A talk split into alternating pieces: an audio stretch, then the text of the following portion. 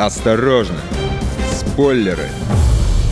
Всем привет! С вами Егор Зайцев. В мире огромное количество сериалов. Какие-то из них действительно хорошие, какие-то навсегда ушли в утиль и про них стараются лишний раз не вспоминать. Но есть те, чьи имена вписаны в списки рекордов. Давайте по порядку.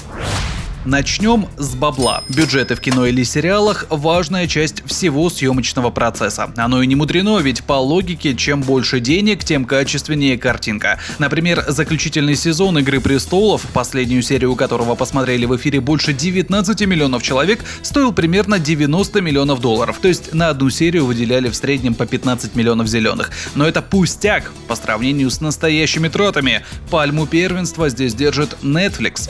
По информации из разных источников, они вбухали больше 130 миллионов долларов в сериал «Корона», который дебютировал в 2016 году. По некоторым данным, ценник дошел вообще до 170 миллионов. Историю про правление королевы Великобритании Елизаветы II вместили в 10 эпизодах. Это значит, что на одну серию потратили до 17 дефицитных лимонов. «Корона» почти сразу же отхватила престижную премию «Золотой глобус» и признание критиков. Но хватит о деньгах. Давайте о самых продуктивных. Санта-Барбара. Имя уже давно нарицательное. Сейчас так говорят, когда речь идет о чем-то безумно затянутом. Ведь мыльная опера транслировалась с 84 года по 93 и всего было снято 2137 серий. Много? Вообще ни разу.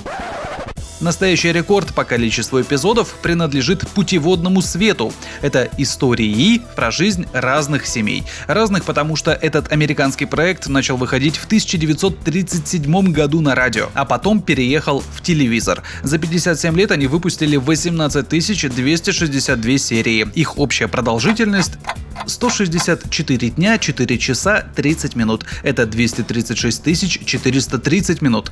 Эх, что бы вы делали без меня и откуда бы узнавали эти жизненно важные факты?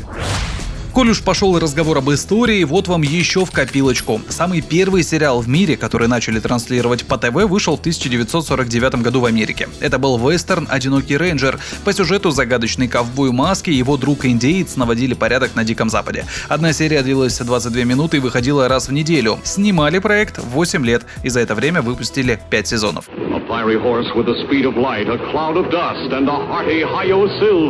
The Lone Ranger.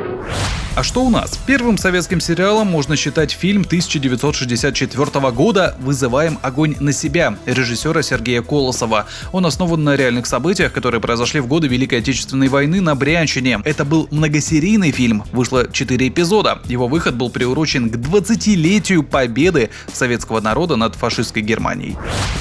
Да, многое изменилось с тех пор, но сейчас, если у нас захотят, то сделают вот прям от души. Так во всем мире знают о мультсериале «Маша и Медведь». Он покорил Европу, Ближний Восток и Азию, а 17 серия «Маша плюс каша» стала одной из самых просматриваемых на ютубе. Вы вдумайтесь в эту цифру. Больше 4 миллиардов 200 миллионов просмотров. И счетчик только растет. Мишка, мы наигрались. Есть хотим? Ой, это что, каша что ли? Фу, не-не-не, я и вкусней накошеварю. С вами был Егор Зайцев. Слушайте радио «Комсомольская правда», не болейте и оставайтесь в хорошем настроении. Осторожно! Спойлеры!